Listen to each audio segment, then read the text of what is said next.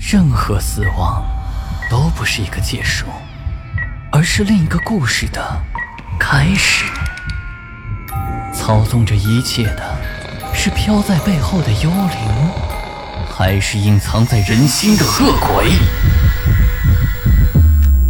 欢迎来到霸天鬼话。午夜论奇案，民间言怪谈，欢迎收听霸天鬼话。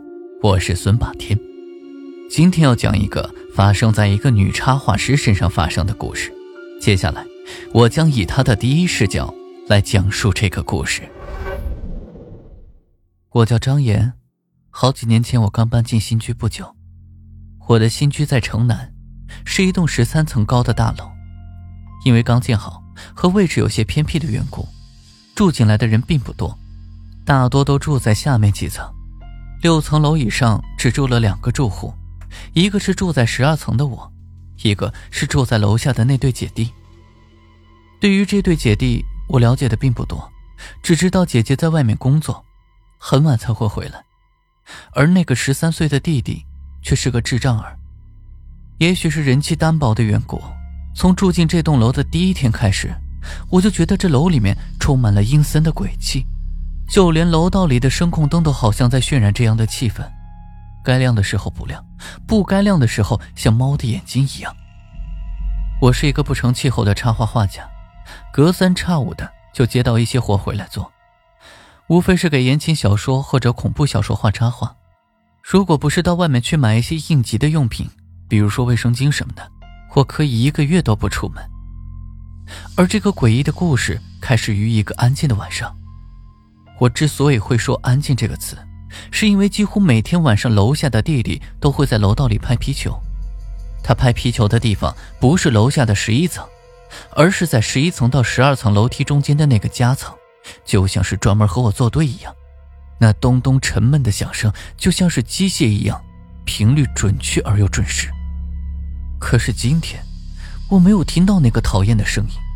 难道他的姐姐带他出去吃饭了吗？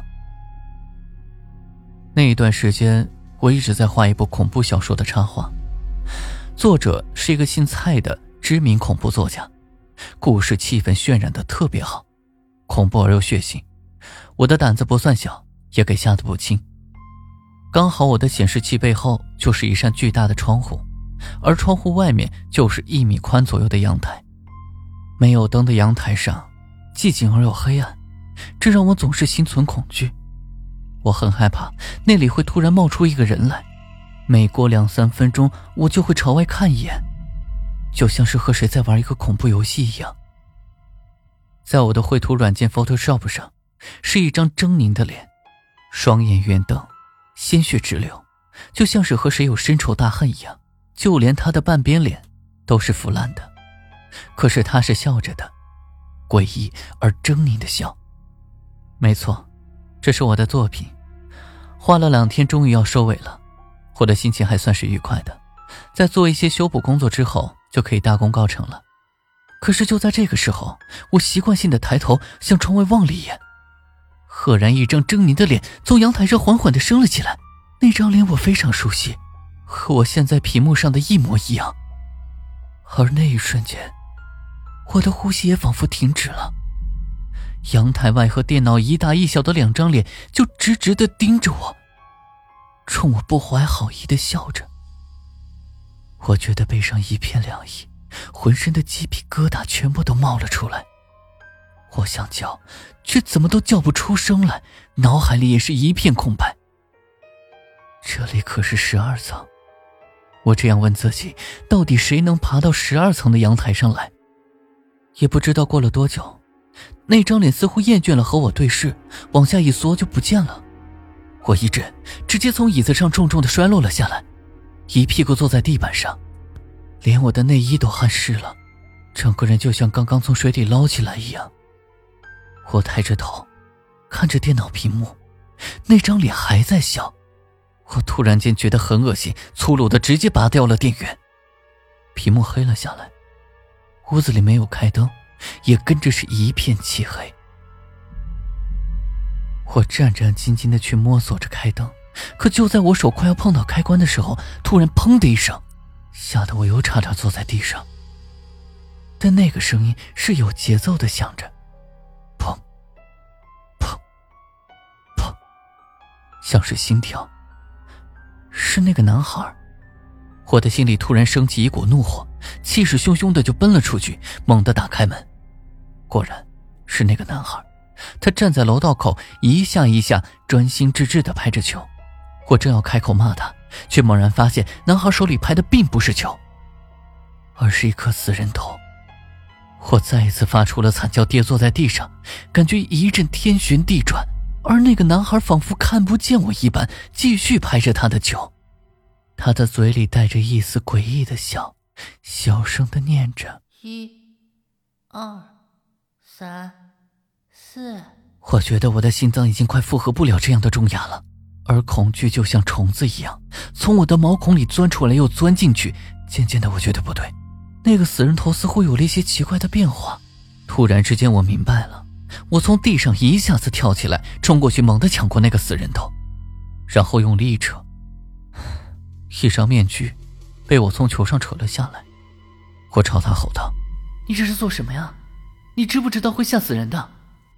男孩睁着一双纯洁无辜的眼睛看着我，鼻涕流得满脸都是。姐姐，不是你昨天叫我套一张面具玩的吗？我，我什么时候叫你这么玩的？我是又惊又怒。昨天，就是昨天。男孩在一旁傻傻的笑着。你在楼上陪我玩皮球，还说套上面具才好玩嘞。楼上，我抬头看了看漆黑黑的楼道，心里咯噔了一下，说道：“我什么时候在楼上陪你玩过？楼上根本没有人住，你不要骗我。”男孩似乎被我凶神恶煞的模样给吓住了，大哭了起来，委屈的说。楼上有人住啊！明明就是你自己跟我说你住在楼上，你才是大骗子，大骗子！我无奈的叹了口气，随即释然。阳台上那个鬼脸应该也是男孩无聊的恶作剧吧？看来得和他的姐姐好好沟通沟通了。随他这样闹下去，还怎么得了？在那天晚上，我做了一个奇怪的梦，我梦见一个女人就站在我的床头。长长的头发，白色的连衣裙，和恶俗鬼片里的女鬼打扮一模一样。但是，我看不清她的脸。我越想看清楚那张脸，就越模糊。也就是在这个时候，她缓缓地抬起头，向窗外望去。窗外的月光，也照在她的脸上。然而这下我看清楚了，那张脸如此熟悉，赫然竟是我自己。随即，我大叫一声，诈尸一般从床上坐了起来。天已经亮了，身上的睡衣早已经被冷汗湿透。我叹了口气，我将睡衣脱掉，却发现胸口有几滴血，呈现喷溅的状态。我皱了皱眉头，我疑惑的在想：难道昨天晚上我流鼻血了吗？橱柜里的螺蛳粉已经见底了，无奈我只好梳洗一下。打算出去买点吃的，可是就在我打开鞋柜的时候，一股浓烈的血腥味汹涌而来，直灌我鼻孔。我被熏得咳了两下，可就在我拿出皮鞋的时候，顿时浑身像结了冰一样。我已经将近一周没有出门了，而且我清楚的记得，我前几天已经刚把鞋刷过了。可是这双鞋底有一层黑色的污垢，那东西发出了浓烈的腥臭味。不像是泥，反倒像是血。我打了一个寒颤，将鞋又塞了回去，换了一双许久不穿的布鞋。我换好鞋之后，沿着安静的楼梯往下走，心里想着：那污垢到底是从哪里来的？难不成是家里进贼了吗？走出了一楼的楼梯口，天空也突然亮了起来。不远处的垃圾桶旁边站满了人，我定睛一看。一个老太婆坐在地上，怀里抱着一个血肉模糊的东西，嚎丧一般的痛哭着。真是作孽呀！一个看热闹的大婶说着：“好端端的一条狗，就这样给人开膛破肚了。听说还把狗的心给挖了出来，谁这么丧心病狂、变态呀？还好杀的是狗，要是人呢？我听着他们说着，我几乎是逃难似的离开这个谋杀现场。我不知道自己为什么要逃，但是心里的不安却越来越强烈，就像是钻进了一只虫子，在里面生生的咬。我失魂落魄的走进社区的一家超市，随便买了一些零食，正打算付款的时候，那个收银员突然朝我笑了起来：“哟，张小姐又来买零食啊？”哟，我疑惑的想，我搬来这几个月似乎没在这里买过东西啊，他怎么会认识我？今天的故事就讲到这里，记得在右下角给霸天点一个赞，也欢迎订阅转发。当然，霸天也期待能够看到你的评论。午夜论奇案，民间言怪谈，这里是霸天鬼话，我们下期见。